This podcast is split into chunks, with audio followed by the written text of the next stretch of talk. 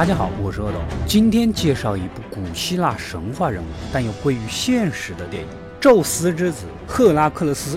赫拉克勒斯这个名字呢，说起来大家可能不怎么熟。他另一个耳熟能详的翻译是海格力斯，你们肯定就要熟悉了，是宙斯跟人类女人生的孩子，我们都知道的。宙斯呢有老婆赫拉，而且宙斯又比较渣，各种婚外情。当初就是变身成别人老公的模样，诱骗赫拉克勒斯他妈发生了关系，生下了赫拉克勒斯。宙斯老婆那个恨呐，诅咒了赫拉克勒斯，并派了两条蛇想杀死婴儿的他。结果小时候的赫拉克勒斯啊，就展现出了惊人的英雄气魄。你也不要纠结赫拉为什么不报复老公宙斯，我们现在经常还不是看到打小三的，就没有看过什么打老公的。之后，赫拉克勒斯呢，按照神的吩咐完成了十二项功绩，什么杀九头蛇呀，杀超级大野猪啊，杀全身无敌大狮子啊，等等等等。不管怎么样，宙斯之子简直就是无敌般的存在。突然，介绍就被打断了。原来这一切都是一个年轻小伙描述中的故事。他呢，似乎是被一群强盗给绑架了。此时，我们的男主赫拉克勒斯从远处走来。他受到当地国王的雇佣来驱赶这群强盗。强盗这边毕竟人多，一言不合就冲上去，然后拍这么整齐，给别人一棍呼打，你们这智商也就告别自行车了。当然了，从之前的宣传来说，男主这个宙斯之子的传奇故事名声在外。可实际上，他是有好几个队友在暗处埋伏帮助下才成就的这一美名。这天，他们在酒馆消遣娱乐，此时色雷斯国王的女儿找了上来，请求赫拉克勒斯能帮助他们结束内战，还人民一个安居乐业的明天。色雷斯耳熟吧？三百多年后的奴隶起义英雄斯巴达克斯就是色雷斯人。我们的男主虽然大名鼎鼎，实则是为钱而战的雇佣兵，只要你给得起佣金，就帮你干。啊，大老远的就来到了色雷斯城。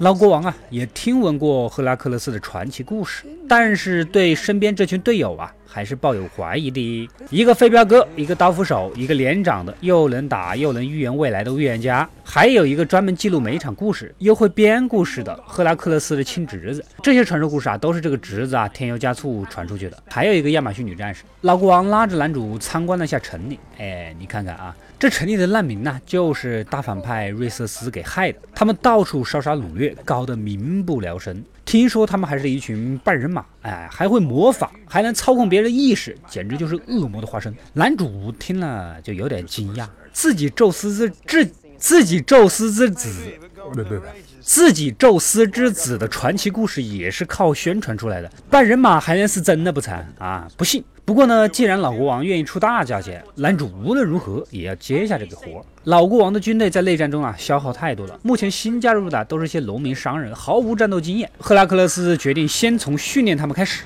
根据前线探子来报，大 boss 瑞瑟斯已经打到了自己下属的一个部落。如果他们不赶快过去保护部落的人，估计又是一场大屠杀。老国王决定带着军队啊，赶紧过去救援。可士兵还没训练好，去了就是送人头、送经验啊。不过看着国王这么坚定的保护人民，赫拉克勒斯呢也没有理由阻止，是吧？第二天稍作整顿，大部队啊就集结好，准备出发了。看着地上扬起的灰尘，我怀疑你们那的 PM 二点五浓度有点高吧？经过数天的长途跋涉，众人来到了这个部落。然而这里已经遭遇到了袭击，到处都是尸体。此时地上躺着的绿皮尸体突然就站了起来，接着也站起了一大片绿皮人，人数有点多啊啊！国王这边呢，也赶紧围起了盾墙。其中一个带头的，造型看起来有点眼熟，挥舞着圆月弯刀。虽然你不会说话，如果我没有猜错的话，你肯定是要找你的卡利西吧？两边没有一言不合就干起来啊，而是直接的就干起来。因为绿皮人这边除了。除了就没有第二句台词。虽然男主跟小伙伴拼死抵抗，但是对方人数实在太多，盾墙啊也被冲破了，完全就抵抗不住。最后预言家开出了四马驱动的战车，利用上面安装的刀片，一路无脑残杀了大半的绿皮人，终于扳回了一点点优势。这些绿皮人的智商基本也告别自行车了。而且在这里还要警告大家，过马路一定要左右观察，等待没有车辆通过的时候才可以过马路哦，不然就会像他。最终，男主这边在损失了一半的军队之后呢，打跑了绿皮人。国王啊也是后悔，早知道啊还是要训练好了再来，做了这么多无谓的牺牲。回头再说说咱们的赫拉克勒斯，他当初在雅典呢受万众敬仰和拥戴，国王啊跟他也是好朋友，可自己受到了宙斯老婆的诅咒，晚上啊会变得癫狂。有天晚上发现自己的老婆孩子都被自己杀了，然后就被雅典国王给流放了。之后做的什么十二项功绩，呃杀九头蛇啊、野猪啊、狮子啊，其实就是为了赎罪的。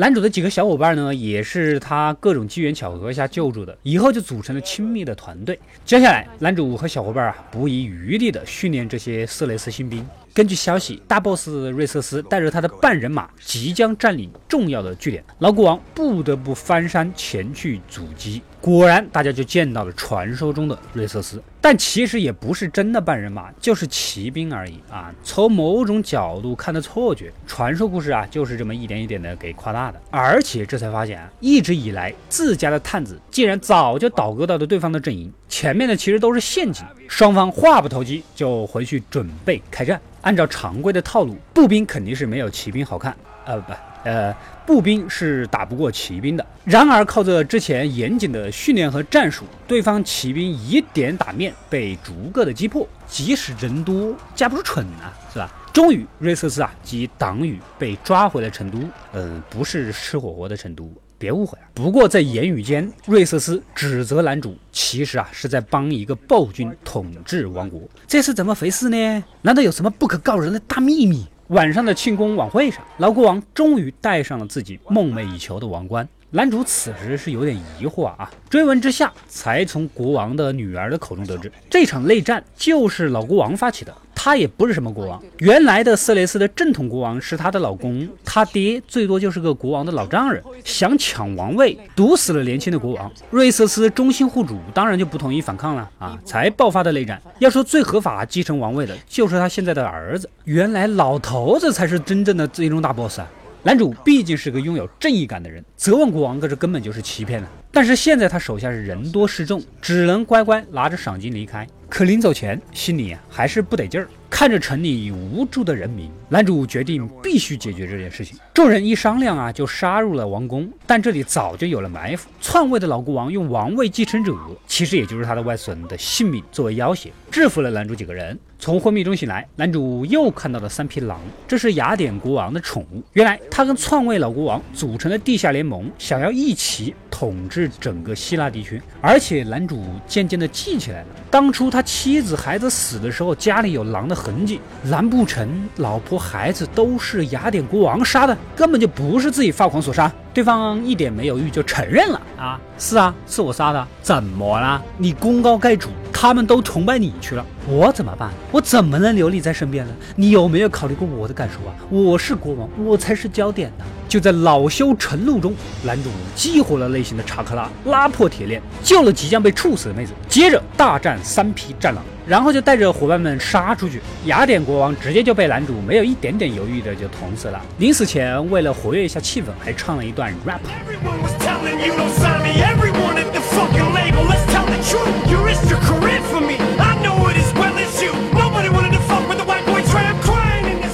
杀完雅典国王，男主带着好友出去一看，把的牛啊！色雷斯军全都在广场守着。这么晚了，不回家吃饭吗？老婆不说你们吗？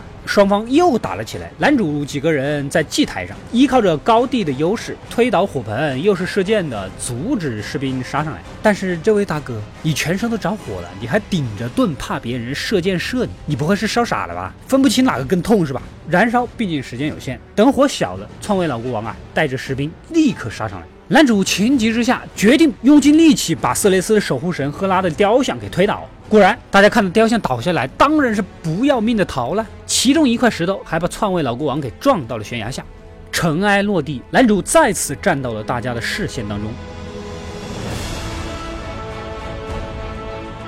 毫无疑问，能做到这份上的，在他们看来，也真的只有天神。众人纷纷放下武器，臣服于所谓的宙斯之子。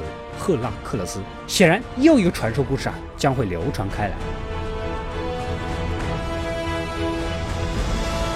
故事到这里就结束了。这部电影的立意还是很特别的。很多描述古代英雄的电影呢，都会蒙上一层神话的面纱，而它恰恰相反。本片正是要把这层神话面纱给拿掉，还原一个现实中的人的正常行为。当然了，故事不一定真实，不过也许很多古老的神话传说都是这样一点一点被夸大的呢。快快订阅微信公众号“恶的归来了”，获取第一时间的节目更新和别人不知道的福利。我们下期再见。